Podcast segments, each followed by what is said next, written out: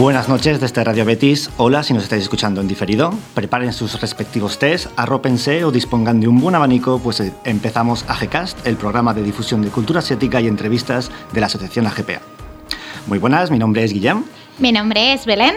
Queríamos uh, compartir con vosotros un poco el menú del día que vamos a, a, tener hoy. Hoy, en el artículo de actualidad, en Monzón de Noticias, Belén nos va a hablar sobre el aumento de la discriminación a raíz del COVID. Eh, vamos a tener una ráfaga de noticias periodísticas y hoy como invitada especial tenemos a Macarena Sánchez, profesora de inglés en China y compañera de la titulación de Asia Oriental en, en Sevilla. Para la parte de promoción vamos a tener hoy al presidente de AGPA, Rafael Núñez, y vamos a ver ciertas novedades que nos va a traer AGPA para este verano. Gracias por sintonizar Red de Betis o escucharnos desde nuestros canales de difusión. Vamos a empezar ya.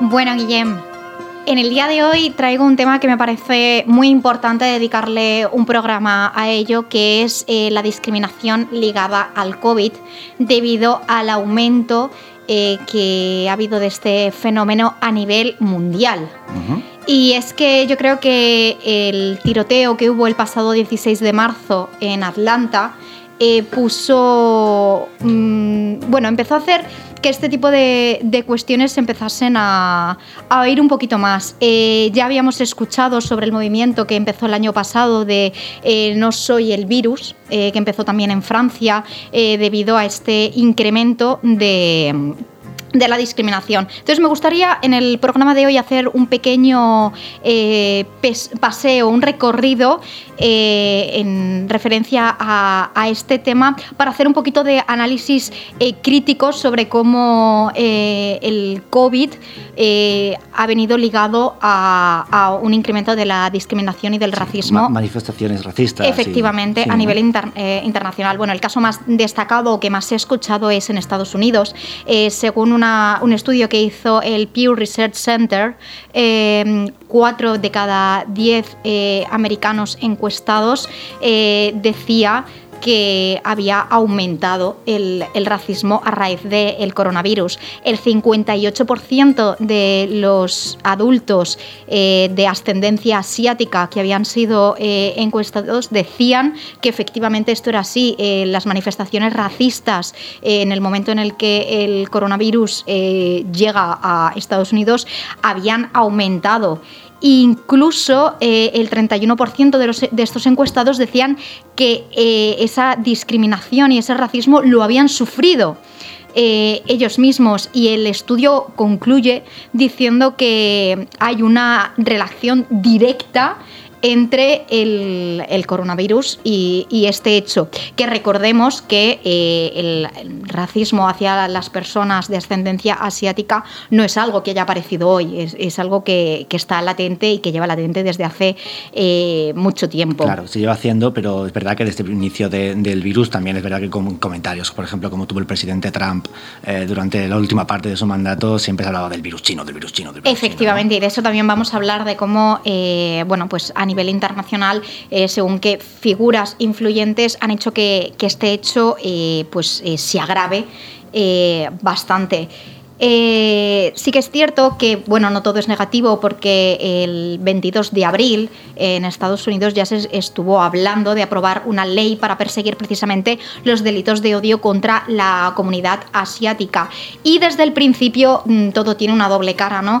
Y ha habido muchas protestas y movimientos eh, antirracistas que han llegado a todos los sectores, como es, por ejemplo, el sector de la moda, que parece que, que bueno, que no todo necesariamente tiene que estar en un contexto político o en un contexto eh, social más ligado al al tema. Y es que nombres como Regina Pio, eh, John Ann, eh, Muna Matsuoka, Tao Okamoto, Robert Woon, Praval Gurun o Sojourn Park han aparecido para denunciar y hablar sobre el racismo que padecen todas estas personas de ascendencia asiática, no solamente en Estados Unidos, recordemos, es a nivel mundial. Y bueno, pues eh, me gustaría también hacer mención a los casos de España, ¿no? Porque en España también sucede, también existe y eh, también se ha visto incrementado a raíz del eh, coronavirus, incluso dentro del mm, panorama escolar, donde se ha hecho bullying a, a niños a raíz de sus rasgos físicos o a raíz de su ascendencia. como comentaba el hashtag Genes Pass, un virus eh, que empezó en Francia, llegó también a, España para luchar contra esta sinofobia eh, incrementada por el virus y figuras como Antonio Liu Yan, que es abogado y activista en España, denunció en las redes sociales estos hechos, sumándose a, a esta campaña que comentaba que había empezado en Francia. En Catarsia, eh, que es un colectivo de asiático descendientes afincados en Barcelona, también denunciaban eh, literalmente, cito, la rabia, la tristeza y la decepción ante eh, el juicio de una sociedad racista eh, que dicen explícitamente que los vigila y los mantiene en constante observación y culpabiliza de la situación del coronavirus. Durante, volviendo al mundo de la moda, la Madrid Fashion Week, el cantante y activista Chenta Sai desfiló eh, con el mensaje de la campaña pintado en su cuerpo y en una publicación en redes sociales ha querido apoyar a todas aquellas hermanas que sufren el racismo. Tras el brote y bueno ha pedido eh, que se denuncie cualquier tipo de situación eh, que se viva.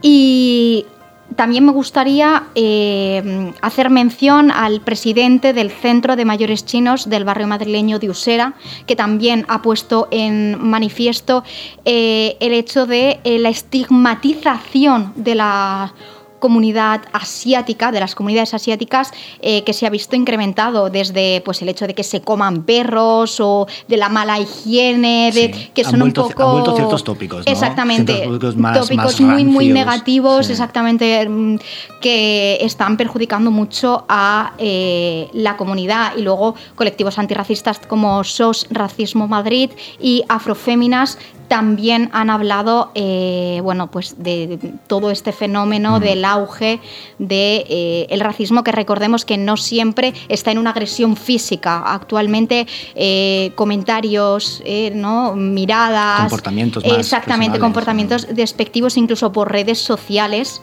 que se han pues, visto incrementados. en España también se estuvieron haciendo encuestas y un poco investigación sobre la discriminación por origen racial y efectivamente eh, dentro de las comunidades asiáticas se ha visto que hay un 35% de los encuestados que afirman que han sido testigo o han vivido una situación discriminatoria o racista hacia algún familiar, amigo o a nivel eh, propio y el porcentaje en 2013 de, la población eh, asiática que había sido encuestada era del 14%, o sea, hemos visto de un 14 a un 35 un gran incremento y efectivamente, como en el caso de las encuestas de Estados Unidos, vuelve a estar ligado a el, el COVID.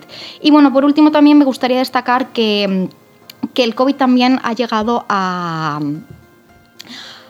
a otro tipo eh, de racismo ligado también a religiones o a cuestiones étnicas, por ejemplo, en el caso de Rusia, ¿no? donde eh, dentro del, mismo país, eh, dependiendo de las regiones que a lo mejor estaban más pegadas a China, Mongolia, son las que han sufrido dentro del, del mismo país, pues este mm, esta discriminación. Y luego también me parece muy importante hacer mención de los discursos eh, de odio en el panorama internacional, que al final todo esto les ha, servido como apoyo para que esto se incremente, ¿no? Y pues un ejemplo, por ejemplo, el gobernador de la región de Italia, de Veneto, que eh, pues hizo bastantes comentarios, como decíamos, de tópicos como la higiene o el hablar sobre a lo mejor eh, de un plan de dominación mundial como tuvo eh, ¿no? la mala pata o bueno, el comentario mm, digamos, desafortunado por parte del ministro de Educación de Brasil, que bueno, pues que ha servido para que apoyar este tipo de, comportamientos. Sí, es, también muy interesante. Eh, entender que aunque estos tipos de comportamientos racistas sean a nivel personal, después muchas veces ni siquiera tiene que afectar, por ejemplo, a temas de, empresas o a nivel de, a nivel de exportación. Lo escucharemos en el capítulo que le hagamos a, para la entrevista a José Apeceix, eh, para las empresas de exportación, en este caso son de azulejos, en el que en ningún momento, ni siquiera por el, por el estado de alarma con el COVID, eh, se ven reflejados ningún tipo de disminución a la hora de hacer compras. La gente sigue, eh, sigue haciendo, de hecho lo hemos escuchado ahora en las noticias, un incremento bastante importante de, de las importaciones y las ventas online por el tema de transportes y tal, y la inmensa mayoría están radicadas en Asia, sea la India, sea China, sea, por ejemplo, el caso que hemos hablado de, de Corea, eh, es más el comportamiento personal como sociedad que tenemos ante, ante otra, otra etnia, ¿no? otra, otra minoría eh, cultural, aunque en este caso son mayorías culturales, como puede ser la China. ¿no? Eh, muy bien, pues vamos a, muchas gracias por la, por la sección hoy de actualidad y vamos a pasar a entrevistas.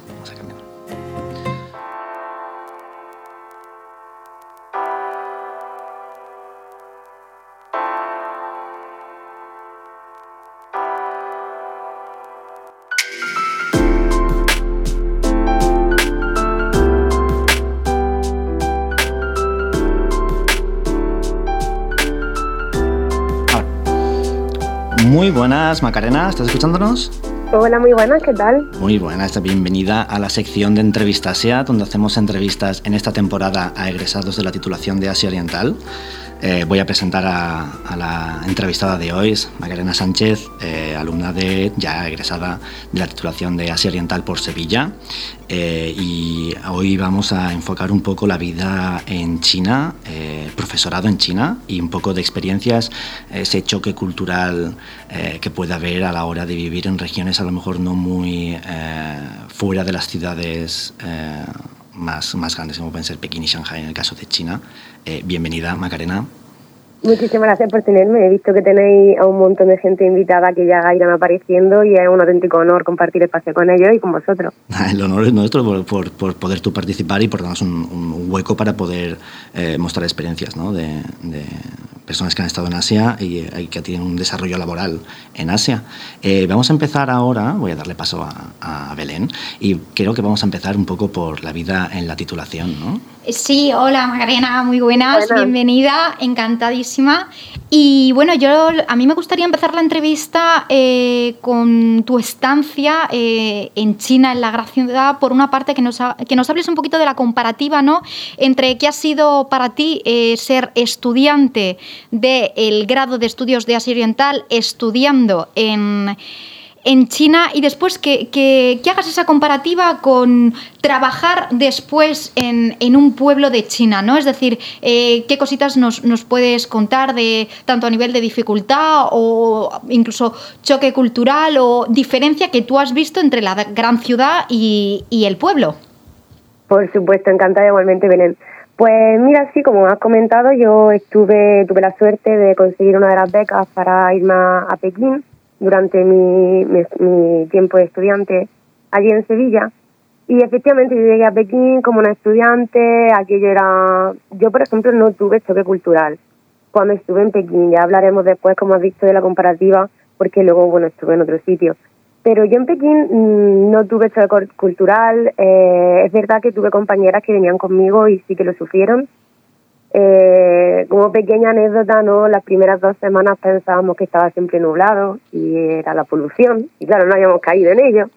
Entonces son muchas cosas, ¿no? Cuando tú te pones a sumar que cosas de tu día a día, el ir al baño es distinto, el horario de comida es distinto, cuando lo sumas todo va cambiando. Pero en una ciudad como Pekín, estamos hablando de la capital, el choque cultural es muy relativo ya que siempre tienes la opción de irte a una zona, ya sea llamamos de vivienda, de restaurante, de ocio, muy occidental. Allí siempre tienes la opción. Eso, claro, fue entre mi tiempo de estudiante. ¿Qué pasa? Termino mi carrera, eh, consigo volver a China y llego a un pueblo muy pequeñito como profesora y ahí ya la cosa cambia. ahí sí que hubo choque cultural, sí.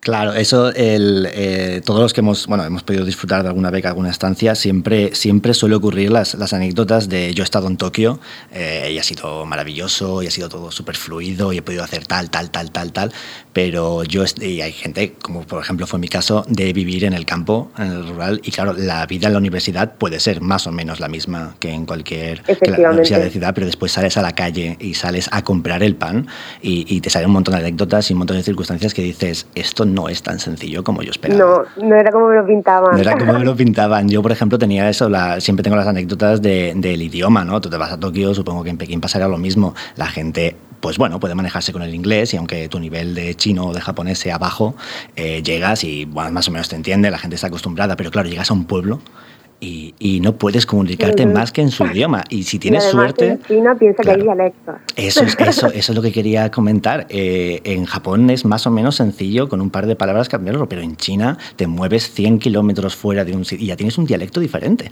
Con lo cual, el chino que has aprendido en la, en la universidad o el que has podido hacer en la universidad, en la universidad en, en Sevilla, quiero decir, y, o el que has estado aprendiendo en la facultad en, en, en China, eh, te mueves y de repente es que es un, es un peligro, ¿no? Para tu propia supervivencia, el, el no saber desarrollarte con otro tipo de eso, con otro Además, en cosas muy básicas. Yo me acuerdo que charlaba una vez con una compañera también del grado, eh, con Marta, ella estaba en Shanghai, y nos pasó lo mismo a las dos cuando yo fui a Shanghai a, pues, a viajar, tal. En el metro, claro, no se habla en, en chino el que aprendemos en, el, en la universidad. Se habla en sanjainés, en el dialecto. Entonces, incluso algo tan sencillo como a ella le pasó lo mismo, pero al revés, ¿no? Claro, al llegar a Pekín, pues se encontró con el mandarín. Y fue como, ostras, espérate que yo debería de saber, la siguiente parada es tal y no me estoy enterando qué está ocurriendo. claro, eso, eso, siempre es una, una, complicación. Mira, Macarena, quería preguntarte, para, para, que des un poco a los oyentes, eh, uh -huh. estamos, estamos en Radio Betis, entonces eh, los oyentes que tenemos no son los acostumbrados que teníamos en clase, no son compañeros, no son alumnos. Entonces me gustaría que presentases un poquito la beca que te dio la oportunidad de ir a estudiar a, a China eh, que es la beca de intercambio que tenemos en la titulación, pero me gustaría que me contases un poquito tu experiencia a la hora de buscar universidad, a la hora de ver dónde, cómo buscar un, un piso para vivir, si te lo dio la universidad, complicaciones a lo mejor que tuviste a la hora de, de echar los papeles, -huh. todo ese tipo de, de circunstancias. Explícanos. Pues yo me fui con una compañera, con Carmen, Carmen Venegas, eh, a Pekín. Nos fuimos a la misma universidad los dos, las dos, perdón, a BLSU. Eh, los principios siempre son complicados. Yo soy la segunda promoción del estudio, o sea, de estudio occidental de la Universidad de Sevilla. Y bueno, los principios son difíciles, entonces había convenios por aún realizar que se estaban ofertando porque hubo ahí un poco de mala comunicación. Entonces conseguir la beca fue difícil, pero he de decir que fue más difícil por parte de, la Universidad Española a la hora de, claro, es algo nuevo, hay que sacarlo adelante, eh, que por parte de la Universidad China. Nosotros se nos ofertaron una serie de, de universidades se seleccionaban y por nivel de por nota perdón eh, pues accedía a una u otra. Eh, acerca de, de la vivienda bueno yo tuve la suerte de vivir en ambas situaciones. Vivía en campus durante seis meses la primera mitad de la beca y la otra seis meses viví fuera con, con mi pareja. Entonces pude vivir ambas situaciones. Eh, la beca en un principio son para, es para seis meses eh, es conjunta con el Banco Santander, si no me equivoco. Sí, es el Banco Central que da las, la, el dinero de, la, de, las, de las becas, sí. Efectivamente. Y, y ya te digo, eran seis meses. Depende de tu rendimiento académico, puedes solicitar eh, ampliar esa beca durante otros seis meses, que en mi caso eh, se realizó sin ningún tipo de problema por, ningún, por ninguna universidad, ni por la China ni por la de Sevilla. Muy fluido, muy rápido. Eh, para vivir fuera del campus como extranjero, es fácil, pero bueno, en China hay mucho papeleo siempre y bueno, pues hay que hacerlo, hay que personarse en la comisaría local, bueno, de tu barrio, para decir hola, me llamo Macarena y ahora vivo aquí, ¿qué tal? Encantada. Claro, para hacer un cambio de residencia, ¿no? Efectivamente, ellos tienen que saber dónde te, te estás hospedando por si ocurre cualquier cosa. Entonces, pero es muy sencillo. Todo en Pekín es muy sencillo porque, como tú has muy bien ha, apuntado, siempre va a tener la barrera del idioma un poquito más baja. Siempre va a haber alguien que pueda hablarte en inglés y esta palabra que no conoces mmm, no pasa nada porque te la digo en inglés y vas tirando. Eh, por el contrario, cuando viví en el pueblo, sí fue mucho más complicado porque por regla general te ofrecen la, la vivienda junto con tu contrato, pero yo decidí que quería otra vivienda y uf, aquello fue una auténtica odisea a tal punto que decidí quedarme en el piso en el que estaba porque el nivel de papeleo, de problemas, de malas miradas, de todo, me quitó la gana. Ah, muy bien. Eh, te doy, Belén, perdona, ¿qué querías? Sí, mm, a mí me gustaría volver a retomar el tema de, del trabajo, ¿no? Estabas hablando ahora de tu experiencia como, como estudiante, eh, un poquito más, y, y, yo quiero que nos expliques un poco más eh, tu trabajo en China, o sea, como profesora de español, si no me equivoco, estuviste eh, en China, ¿no? Eh, de inglés, de inglés. De inglés, perdona, vale. Como profesora de inglés, entonces, uh -huh. eh, cuéntanos un poquito cómo fue trabajar eh, el, el, inglés allí, cómo fue tu experiencia a, a nivel laboral y, y el, incluso el irte allí, cómo... Explícanos un poquito cómo sucedió todo desde el principio, ¿no? ¿Qué te motivó a ir allí? ¿Cómo fue? Y luego, una vez estabas allí trabajando, ¿cómo fue tu experiencia? Claro, por supuesto. Eh, pues bueno, yo decidí irme a China porque la primera vez que la visité ya me enamoré y yo decidí que yo tenía que irme allí. Así que así lo hice durante mi, mi etapa universitaria, pues me preparé para ello. El proceso es unas pinceladas muy rápidas para que las personas que nos están escuchando y que aún no sepan muy bien cómo se hace, unas pinceladas muy rápidas, tú necesitas tus documentos como tu grado, etcétera, eh, legalizado tanto por la, la, entidad que lo emite como por la embajada china. Eh, una vez que haces eso, se le envía a tu futuro jefe y ellos mm, te dan una cosa que se llama invitation letter, que es pues el, eh, básicamente es la empresa diciendo yo quiero que esta persona esté aquí trabajando. Con ese documento es con el que solicitas tu visa de trabajo, ¿vale? Uh -huh. te, te, dan tu visa, tú llegas a China, eh, si te realizan un examen médico para comprobar que no hay drogas, enfermedades contagiosas, cosas así, eh, y se te da un permiso de residencia y un permiso de trabajo. En ese permiso de trabajo vas a tener un QR que se escanea y te dice quién es tu jefe, tu empresa y cuál es tu puesto. ¿Por qué remarco esto? En China tú cuando entras con una visa de trabajo entras para trabajar con una empresa. No puedes buscarte luego otro trabajo aparte si no es con un permiso previo de esa empresa. Eso, eso, pasa también muy parecido, perdona que te corté acá, sí, sí. es bastante parecido un poco a lo, a lo, que pasa en Japón. Es verdad que hay un control muy estricto en China, eso cualquiera que tenga una experiencia ahí saben que son... Eh, te quieren tener controlada la gente de fuera el trabajo sí. que tienen en la zona en la que viven y quieren saber el dinero que, que, acumulamos todo. Efectivamente. Y ahora sé que hay una anécdota que, que, quería que comentase sobre el tema de divisas pero simplemente quería comentar que eso que en Japón también también ocurre no puedes cambiar de una empresa simplemente diciendo bueno pues busco un trabajo he hecho currículum y, y mañana termino y a la semana que viene ya empiezo a trabajar hay todo un movimiento de trabajo. el, uh -huh. el, estado el gobierno tiene que saber lo que estás haciendo en cada en cada momento y siempre con el beneplácito de esa empresa que te ha traído al país. Claro. Si la empresa decide que no, pues es muy complicado, se puede conseguir, pero es muy complicado, sobre todo para un extranjero. Eh, luego ya a nivel de trabajo, eh, pues yo llegué en, en, Pekín, ya había tenido alguna experiencia dando clase a, yo de clase a niños pequeños, sobre todo, y ya había tenido alguna experiencia, algún acercamiento, pero claro, mmm, volvemos a repetir en la gran ciudad, ¿no? Eh, para ponernos un poco en contexto, yo llegué a trabajar en una ciudad en la que éramos un total de cuatro extranjeros, en toda la ciudad. ¿En toda la ciudad? Eh, ¿Y no en el mismo trabajo o también en el, en el mismo? No, en el mismo trabajo. O sea, ya desper, desperdigado, serías la, dos personas. Dos chicos americanos uh -huh. en una academia, eh, una chica rusa, un chico serbio y yo en la otra. La chica rusa al mes de yo llegar se fue porque yo venía a sustituirla. Por lo tanto, nos quedamos cuatro en total. Entiendo. ¿Qué, cómo, ¿Cómo se llama la población en la que estuviste trabajando? Xianju es X-I-A-N-J-U. Y si alguien conoce la, una fruta que se llama Yangmei, probablemente sea de allí y yo he recogido, así que igual hasta la he tocado yo. vale, entonces, eh, entonces, ¿cuánto tiempo estuviste trabajando en, en el colegio? Pues eh, tenía un año, eh, mi contrato era de un año, se me ofreció continuar con él y de hecho iba a hacerlo, pero con un pequeño parón para Navidad aquí en España y luego, bueno, ocurrió el coronavirus, no sé si lo conocéis, pero una cosa que está pasando ahora. Sí, creo que hemos hablado un poquito. Algo, de, ¿no? Sí, he escuchado que algo me, no, nove, novedad de, del día, iremos una cosa... Iremos sí, sí. Ya cuando haya más noticias ya... No, en la tele no hay nada, no No, no ya no, ya no sale. Pues ocurrió todo esto, entonces claro, me quedé, ya me quedé aquí, pero sí, los contratos habitualmente, hablo de siempre cuando yo hablo de trabajo, de contrato, siempre hablo de profesorado, ¿vale? Que es el ámbito en el que yo me muevo. Suelen ser de un año, suelen ser renovables y si tú renuevas suele haber un bonus, un bonus jugoso. ¿Un bonus en el, en el salario, entiendo? Eh, depende de quién te ofrece, es como una paga prorrateada, ¿no? Te la doy ahora o te la voy prorrateando durante todos los meses, ¿no? Cada empresa decide cómo lo hace. Pero sí, normalmente estamos hablando de 8.000 yuanes o así, es lo, habitual. 8.000 yuanes para los que no tengan el cambio, el móvil con ¿Cuánto? Perdón. Mil y poco, mil y pico. Mil y poco, sí. Yo recuerdo que en la carrera creo que estaba al cambio. Bueno, ahora mismo me han pagado hoy unas cositas y mm, el cambio de yuan a, dólar estaba a seis con algo. Está bajito. Claro, bueno, un poquito menos para el euro, ¿no? Pero bueno, sí, mil y pico euros normalmente porque te quedes con ellos.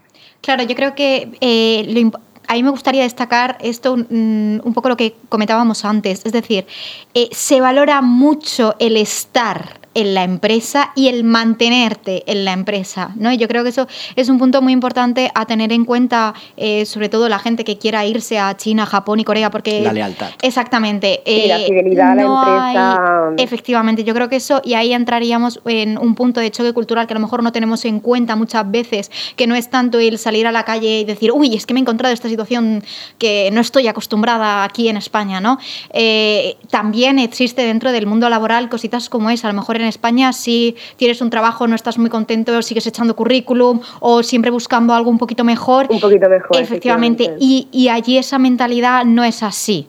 Claro, volvemos un poquito otra vez a la dicotomía que tenemos Occidente y Oriente, ¿no? Volvemos a ese individualismo frente a esa sensación de, de grupo, de el grupo va por encima de, y mi grupo es mi empresa, entonces voy a trabajar con ellos.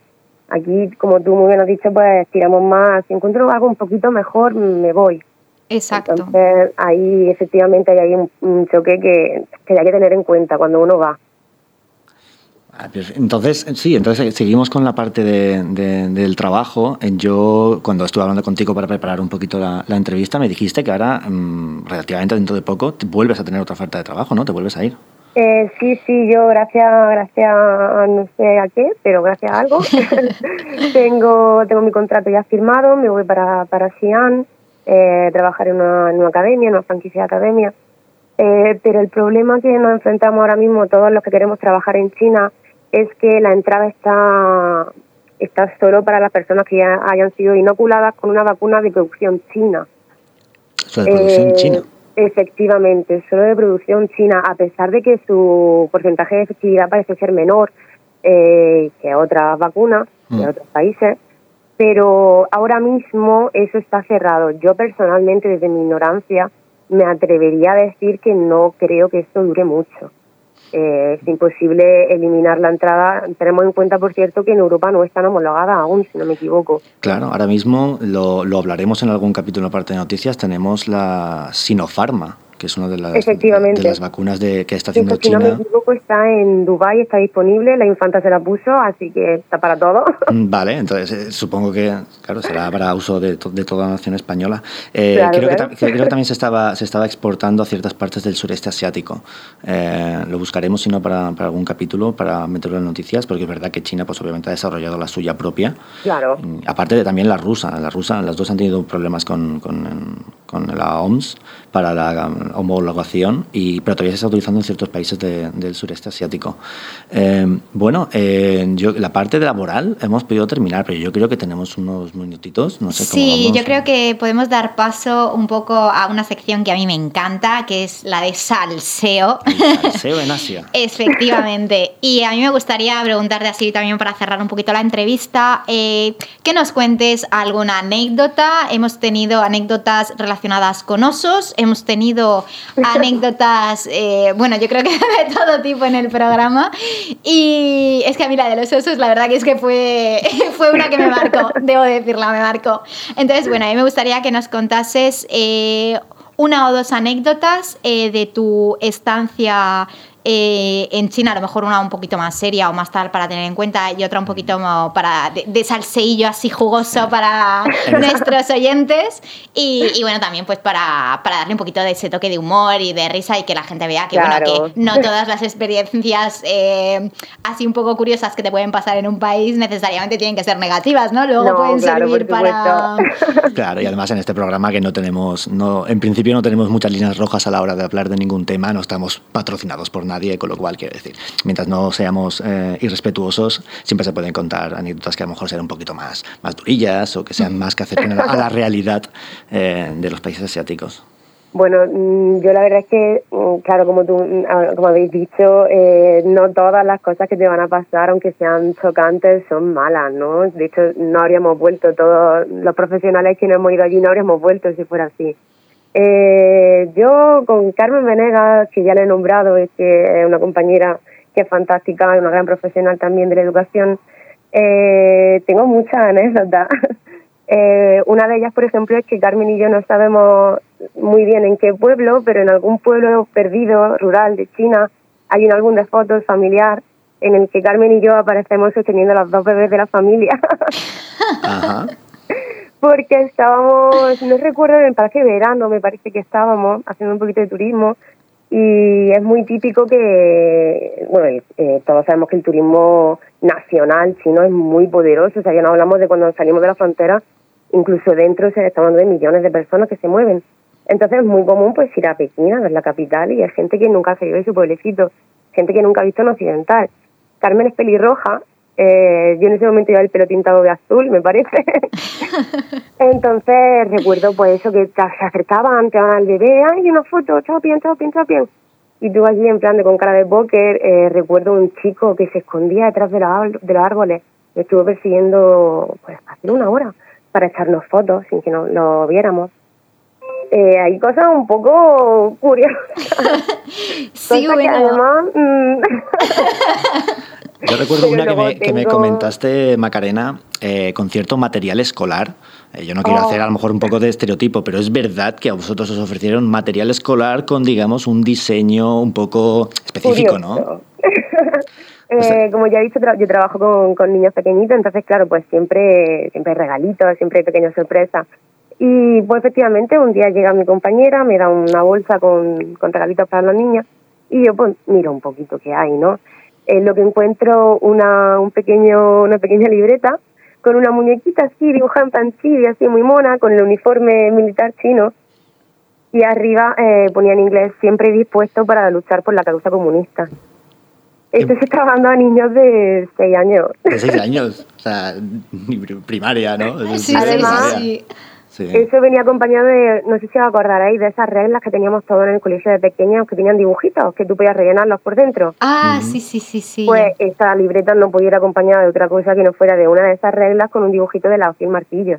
Ah, maravilloso. O sea, nosotros regalábamos el conjunto entero, no nos íbamos con media cinta. El kit escolar, ¿no? Efectivamente, para volver al cole como, como Dios manda.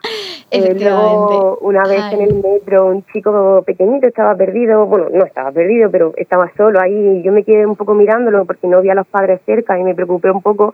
Y el chico me miró y se abrió los ojos con, con los dedos, así como si fueran dos bolitas, para burlarse de mí, porque, ah, qué ojos más raros tienes hay muchas cosas muy muy tiernas que te hacen ver que bueno pues que no eres la norma allí que también está muy bien salirse pues de ese eurocentrismo que vivimos que nos creemos que nuestra realidad es la única y no es así Sí, ¿no? Como para darnos cuenta un poco de, las realidades diversas que, que, hay, eh, bueno, concretamente en tu caso, el que lo has vivido en China, diferencia entre sitios oh, pues más rurales, eh, en contraste con la gran ciudad, estar estudiando en un sitio, estar trabajando en otro, ¿no? Y que al final esto yo creo que es aplicable y a tener en cuenta.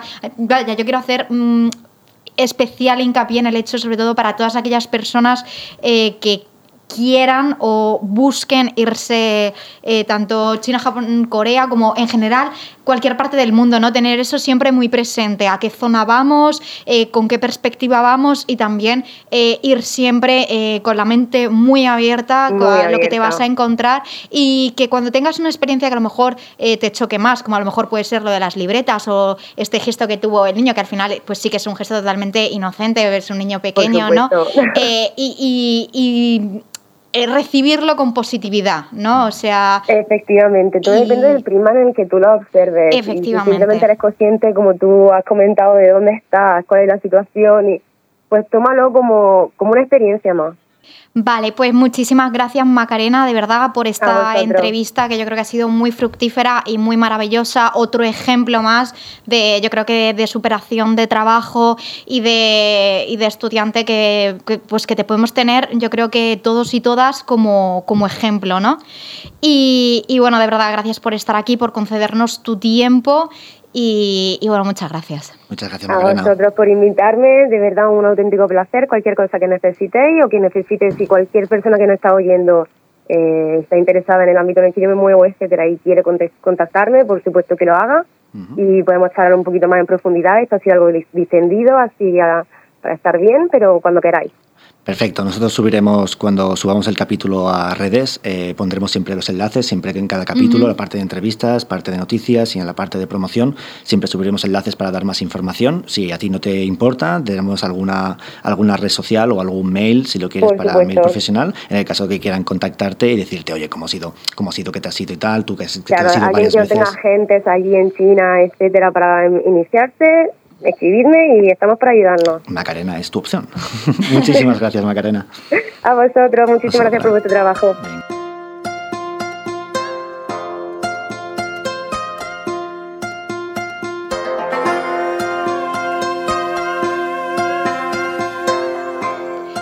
Bueno, y para la última sección eh, del día de hoy tenemos con nosotros a Rafael, director de la Asociación de AGPA. Muy buenas. Muy buenas, Belén. ¿Qué tal? Buenos días. Bueno, buenas tardes, perdón. Buenas, noches. ya buenas noches. Yo lo digo en todas Sí, he pensado en, en, todas las franjas horarias precisamente para quien nos pueda escuchar en otro momento, pero sí, efectivamente, buenas noches. Sí, mira, en el día de hoy nos gustaría eh, que nos comentases un poquito dentro de las novedades de la asociación AGPA. Eh, bueno, me ha contado un pajarito algo sobre unos seminarios, ¿puede ser? Sí, efectivamente. Estamos ahora mismo, ya tenemos concretado dos. Nuestra idea durante este verano es presentar alguno más y queremos que sea una dinámica habitual que vamos a tener eh, pues durante todo el año. Se vayan haciendo de forma sí, de forma paulatina, se vayan haciendo varios seminarios o, se plantean mejor segundas ediciones, también depende de la acogida que vayamos teniendo, ¿no? Pero eh, tiene muy buena pinta. De hecho, os puedo comentar los dos que tenemos más próximos. Esa era mi pregunta. precisamente por ahí va a ir. Eh, cuéntanos un poquito eh, qué dos seminarios tenemos ya, iba a decir en el tintero, pero no, o sea, ya impreso. y, cómo están enfocados. Pues mira, nosotros ahora mismo tenemos eh, un primer seminario que empezaría ahora eh, a finales de junio. El 28 de junio empezaríamos con el primero, perdón, 25, no 28. Y eh, es, un, es un seminario que está orientado a la aproximación al protocolo en la cultura japonesa. Vale. Y intenta distanciarse un poquito de lo que se ve normalmente en los cursos, porque hay cursos de protocolo que son referencias aquí en España, que se dan a través de casas y demás. Nosotros queremos hacer una aproximación un poco distinta y es eh, un enfoque que está dirigido, al protocolo basado en tres preguntas, ¿no? ¿Por qué? ¿Cuándo? ¿Y cómo? Y esto se responde en cinco sesiones, donde vamos a tener una sesión eh, de contextos introductorios al protocolo en Japón, relacionados con la vinculación del protocolo con la situación, con la geografía, con la meteorología, con las relaciones diplomáticas, eh, con la historia. Después tendremos una segunda, una segunda sesión que es entornos y situaciones del protocolo, es decir, el protocolo en su contexto. Y ahí queremos hablar un poco en qué situaciones podemos encontrar el protocolo más allá de las laborales, que también se hablará de ello. pero eh, las personas que estamos relacionados con Japón sabemos que el vivir en Japón, el andar por Japón, es protocolo constante. Claro, porque no, no hablamos solo de, perdón que te corte, Rafa, no hablamos solo de protocolo en la empresa, hablamos literalmente de, comportamiento, ¿no? De cómo, de cómo, vale, de cómo comportarse. Y no estamos hablando simplemente de protocolo empresarial para tu entrada a trabajar, lo que, lo que en japonés se conoce como keigo, ¿no? El, japonés hiperformal. Efectivamente. Estamos hablando de, a nivel un poco también metiendo entre empresa y, un poco antropología, sociología, ¿no? Un poco cómo se comporta, ¿no? El, el japonés para nosotros poder acercarnos y que no tengamos una diferencia cultural, ¿no? Yo entiendo que por ahí. Exacto, que el choque cultural sea lo, más suave posible, ¿no? Porque eh, cuando se piensa en protocolo, se piensa, como tú bien has hablado, Guillén, en el tema del quego, de lo que es el lenguaje formal relacionado con las relaciones laborales. Pero en el mismo Japón, a pie de calle, te vas a encontrar el protocolo, no solamente en establecimientos donde te van a atender, sino en bancos, en oficinas de teléfono, si vas al ayuntamiento, o eh, incluso el mismo transporte público. Y ya después ese mismo protocolo también se expande a lo que son costumbres sociales que son parte del protocolo social. Claro. Como, como saber estar, por ejemplo. ¿no? Sí. Exacto, exacto. Un poco la idea para, los, para los oyentes que tengamos de la radio no es solo esa imagen de la inclinación o la, la, presentación de la carta, quien tenga un poquito más de conocimiento, son muchos matices, ¿no? Son muchos, son, muchos matices. Sí, y lo que estabas hablando de, las diferentes situaciones ¿no? que hay, el tema de subir al autobús, es verdad que hay muchos aspectos, yo cuando estuve, estuve en Japón con, con la beca, estuve un año, eh, sí que hay muchas partes en las que si no estás acostumbrado o no te lo han explicado, a ti te corta mucho, porque no sabes si has metido la pata muchas veces, mm. o, te preguntas en plan, pero ¿por qué no contesta? ¿O por qué dice esto de esta manera? ¿O por qué no me dice la información que yo tengo? Cuando en verdad eres tú el que tiene que aprender y el que tiene que saber amoldarse, ¿no? Sí. Sí, y también, por ejemplo, entender algunas situaciones que se pueden dar y que también tienen que ver con el protocolo. Hmm. Y eh, esto, eh, para algunas de estas sesiones de, de, experiencias jugosas que le gustan a Belén, eh, habrá alguna que otra experiencia más por ahí en medio. Yo he tenido casos de estar en, donde vivía, en Chiva, la misma ciudad en la que estabas tú, Guillem. Sí. Y ahí yo me he ido andando en, en la misma acera, andando, y encontrarme una señora viniendo de frente y al verme girarse e irse corriendo en dirección contraria. Yo con bicis lo he visto decenas de veces. De, venir alguien en bici, mirarme y decir ese hombre quién es, y literalmente dar la vuelta y saber que iba para la estación y tú salir de la estación y, decir, y, se, se, gira y se va muy lejos y empieza como, como a mirar para atrás y tal. dices, Sí, sí, sí. De hecho, eh, la gente suele pensar que eso es racismo y no se trata de eso. Nosotros queremos explicarlo eso en el seminario, por ejemplo, ¿no? Eh, después tenemos, dime, Belén. Sí, te iba a decir, vale, y entonces el segundo seminario, cuéntanos un poquito cómo va a ir enfocado. Sí, bueno, termino de explicaros el, seminario rapidito, ¿vale? Vale, vale, vale, perdona, son cinco sesiones, nada, no te preocupes. Eh, mira, la tercera sesión son precisamente los conceptos culturales y su relación con el protocolo. Eh, una extensión en la cuarta sesión donde vamos a hablar eh, de más conceptos culturales y después la quinta última sesión es el protocolo en el contexto actual, es decir, el protocolo en el mundo COVID, post-COVID y tendremos una sesión de dudas y consultas a resolucionar. Y eh, la segunda propuesta de seminario que tenemos es un seminario que haremos a partir de mediados de julio, a partir del 14 de julio, que se prolongará hasta el 11 de agosto, pues son sesiones de un día a la semana, mientras que las de japonés, el protocolo japonés son eh, en tres semanas una primera sesión y después las dos siguientes eh, semanas son dos sesiones y dos sesiones. Pues en este caso es un curso sobre turismo chilo y protocolo 4.0. ¿Qué es eso? Es decir, Sí, explícanoslo porque ahí, ya, ahí, me has cogido. 4.0, no sé lo que es. Bien, pues este curso trata sobre todo eh, de dar un poquito de información de cuál es el perfil del mercado emisor chino como, como mercado emisor turístico, ¿no? Eh, qué relaciones podemos tener con ellos a nivel eh, social y cultural a través del turismo. Y el profesor se encarga de hacer una descripción de, lo, en, qué están compuestas las sesiones, ¿no? Por ejemplo, la primera sesión tenemos una, una, parte de antecedentes de evolución del turismo chino interno y emisor, sobre todo desde la, durante la segunda mitad del siglo XX, cómo ha evolucionado, sus características actuales, eh, tanto como mercado interno como mercado emisor. En la segunda sesión habla de las tipologías de turistas chinos y cuáles son los targets que pueden ser interesantes. La evolución de la tipología y después, pues, eh, modus operandi o formas de, comportarse, ¿no? En la tercera sesión, él va a hablar de tendencias actuales del mercado chino, es decir, preferencias dentro del mismo país y fuera de China, necesidades especiales o, por ejemplo, eh, iniciativas que ya se hicieron aquí en, España que se aplicaron en Andalucía como el Chinese Field y en la sesión número 4 él habla del turismo, los canales actuales del turismo chino, ese turismo 3.0, 4.0, que, viene, que tiene mucho que ver con la economía digital, el ecosistema digital chino. Es decir, cómo los chinos utilizan las redes sociales, las aplicaciones para pagar, para relacionarse, para hacer pedidos, para comprar. ¿De acuerdo? Eh, muy, muy orientado a eh, esa forma de, cómo eh, se maneja el mercado chino dentro de sus propias fronteras y que muchas veces esperan encontrar cuando salen fuera. Y después también los patrones del marketing, el marketing digital que se pueden aplicar pero enfocados al turismo chino. Porque sí es cierto que eh, es un turismo que va creciendo año tras año, pero que tiene unas características peculiares que son poco conocidas, ¿no? Entonces, eh, lo que se pretende es dar visualización y conocimiento, al menos en una primera aproximación, de cómo se puede trabajar con este tipo de turismo. ¿no? Y la última quinta sesión es eh, turismo chino eh, versus COVID-19.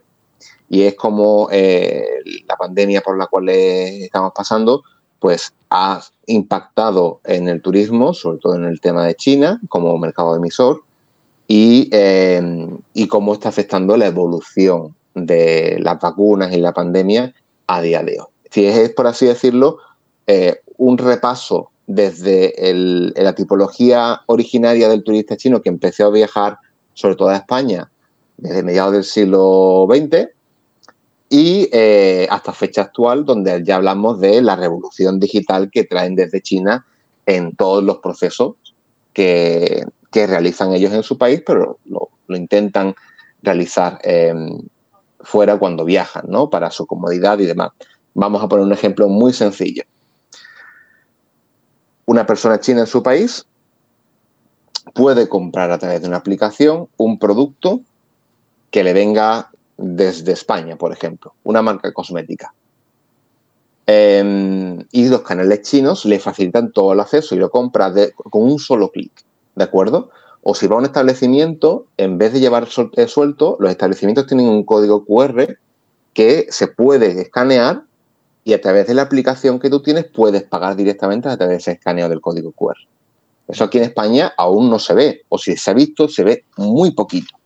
Yo no lo conozco, de hecho, no he visto en ningún sitio que se pueda pagar con QR, no sé si muy puntualmente. Yo creo que es algo que, haciendo un poco comparativa España y ya no solamente China, yo creo que esto también está extendido y se puede aplicar a otras zonas de, Asia, como puede ser perfectamente Corea y Japón. Eh, en ese sentido, mm, yo creo que eh, a nosotros nos falta mucho por avanzar y por implementar y es muy importante tener este tipo de, de cosas en cuenta y yo creo que por eso también un poco la importancia de de, este seminario.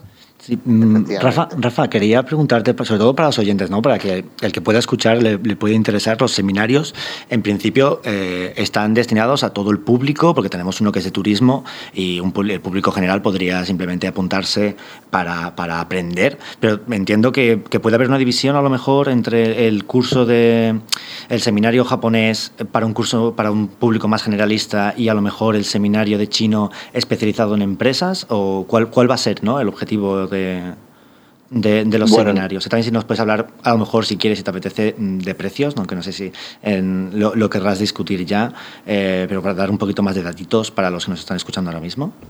Vale, os comento un poquito, ¿vale?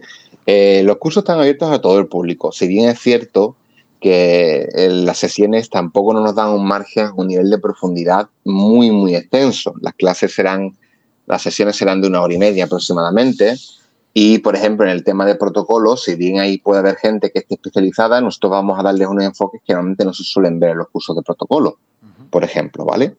Y sí, por supuesto, son menciones con información y bibliografía. Nosotros vamos a dar material para que el alumno o alumna o alumne pueda participar, pueda investigar y pueda ver opciones eh, de, irse autoformando independientemente después del propio seminario. ¿De acuerdo?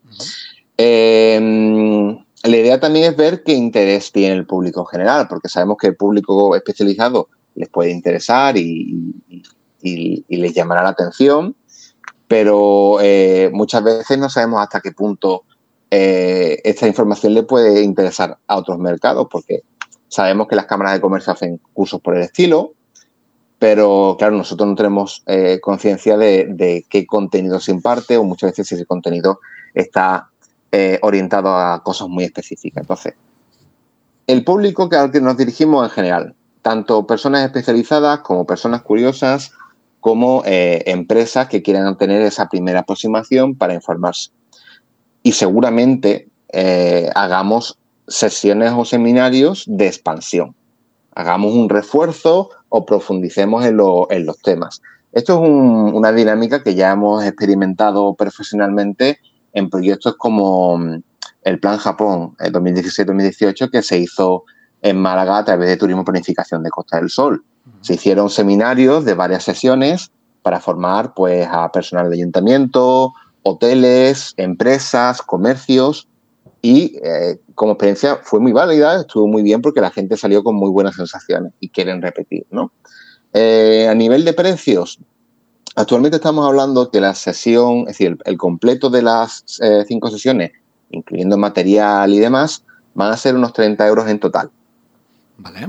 Pero vamos a sacar una, una, propuesta para aquellas personas que quieran ser socios de la, de la asociación eh, si, se asocian con nosotros durante un año, que el valor de la asociación, junto con todas las cosas que vamos a hacer y vamos a promover, es son 25 euros, les, le hacemos un, descuento y el curso se le sale por 20.